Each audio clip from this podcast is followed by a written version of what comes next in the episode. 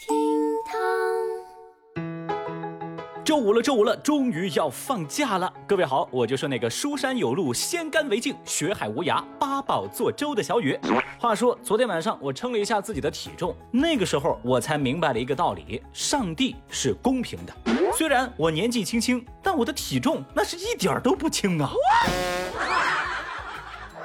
微博二百零七万人关注，民警抓获偷鸭贼，意外发现他们还盗墓。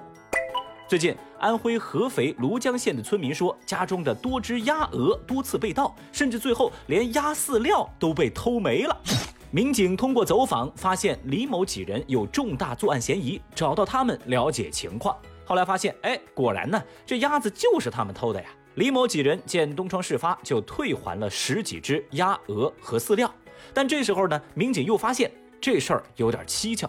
你说这几个人偷鸭子就罢了，怎么还带上了铁锹、罗盘、探针，还有其他的高科技设备呢？这事儿不简单呐！哦，然后又在李某几人的住所发现了一些沾着土的瓦罐啊、瓷器之类的，看起来啊像是古代的文物。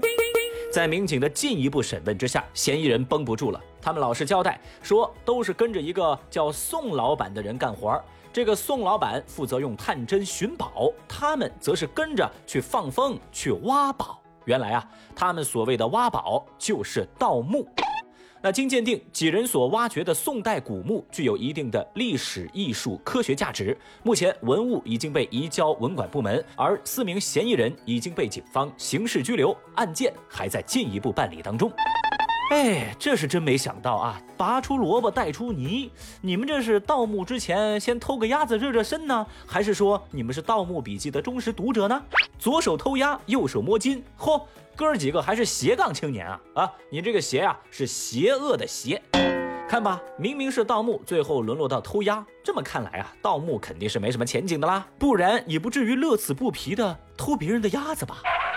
总之，无论如何，这种违法乱纪的生活呀，你们是有盼头的，起码三年以下，严重的无期徒刑、判死刑的也都有。所以说，各位，终究人要走正道，想赚钱是得想办法。那有些人呢，凭本事把自己送进监狱；那有些人是凭本事让自己的生意越做越好。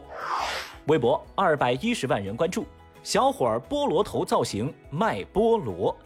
说河北邯郸一位小伙子卖菠萝，他为了吸引消费者的眼球，就把自己的发型呢也做成了菠萝的造型，就是你能想象吧？就是最上端那是绿色的，然后在头的周围啊，就是那一格一格的黄色，太厉害啦！这个小伙子就说了呀，我搞这个发型就是为了稀奇，让更多的人认识自己，可以卖更多的菠萝。关键这么干还真的有效。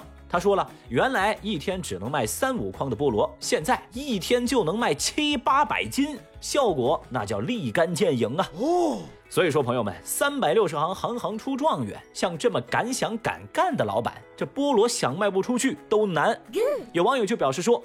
拉得下脸，吃得下苦，那就挣得到钱。那可不嘛？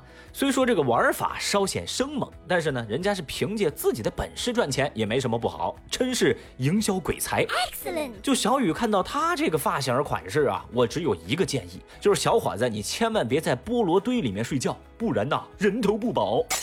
就这惟妙惟肖的造型，建议给 Tony 老师加个鸡腿儿，真是高手。世上无难事，只怕有心人。这话可不是瞎说。你只要有钻研的心，无论在哪个领域都会有所建树的。你比如说，下面我们要说的这位哥们儿，小雨，我就建议他开个班吧，教大家怎么获取女孩的芳心啊。当然，这一切都得等他出狱之后。微博二百四十四万人关注，男子同时交往二十多名女朋友，诈骗九百多万。说男子张某虽然只有初中文化，但是呢一直冒充官二代、富二代，自称是银行行长之子、高官后代，同时交往了二十多名女朋友，并且还诈骗其中一位女性的财产高达九百多万。而最夸张的就是他有三位女友同时住在同一栋楼里。这个张某啊，用自己诈骗来的钱财购买了玛莎拉蒂、兰博基尼、保时捷这样的豪车，以此又去骗取更多的女孩上当。目前，张某因涉嫌诈骗已经被警方抓获。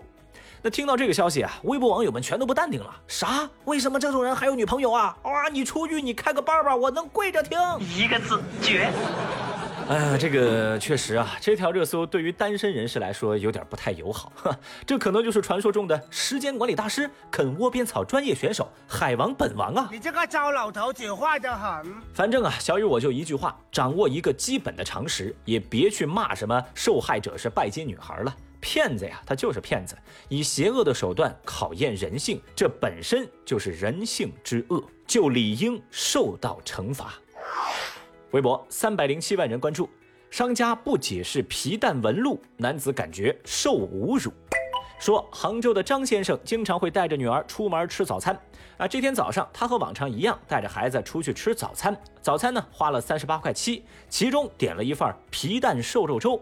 刚开始啊，两个人吃着也没什么问题。期间呢，女儿一看皮蛋瘦肉粥当中的皮蛋，就问爸爸一个问题，说：“爸爸，爸爸，皮蛋里面这些纹路怎么长得像植物呢？这是为什么呢？”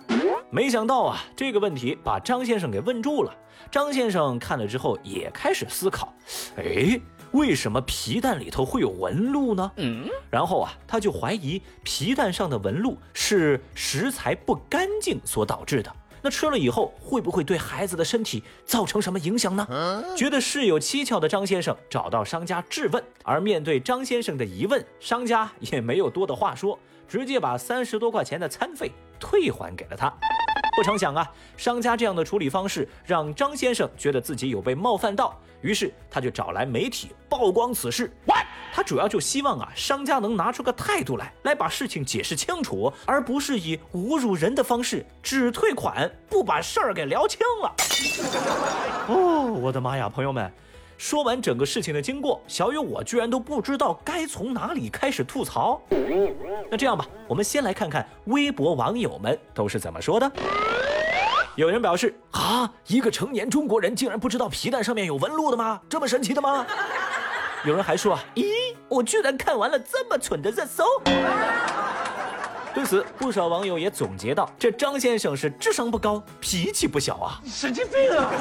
那个说真的，朋友们，一开始小雨我以为这个张先生是来碰瓷儿的，但是他后续的操作才是真正让人大跌眼镜啊。我只能说，能问出这种问题的成年人，那确实应该退款给他。你在教我做事啊？如果说老婆饼里没有老婆，那松花蛋里本来就有松花呀。Oh no！皮蛋又名松花蛋，这松花蛋里怎么会有松花？哎，这个问题，小雨我竟然一时之间也答不上来。哇，这虽然是个常识，但是其中的原理我还真的不懂哎。那么，手机边正在听节目的各位，有没有懂这个的朋友啊？来，节目下方评论区，小雨坐等一波科普。好啦，以上就是今日份厅堂微博报，解锁更多互动姿势，欢迎您来到喜马拉雅 APP，找到微博报的最新节目留言。同样的，我也在新浪微博等待您的关注。拜拜。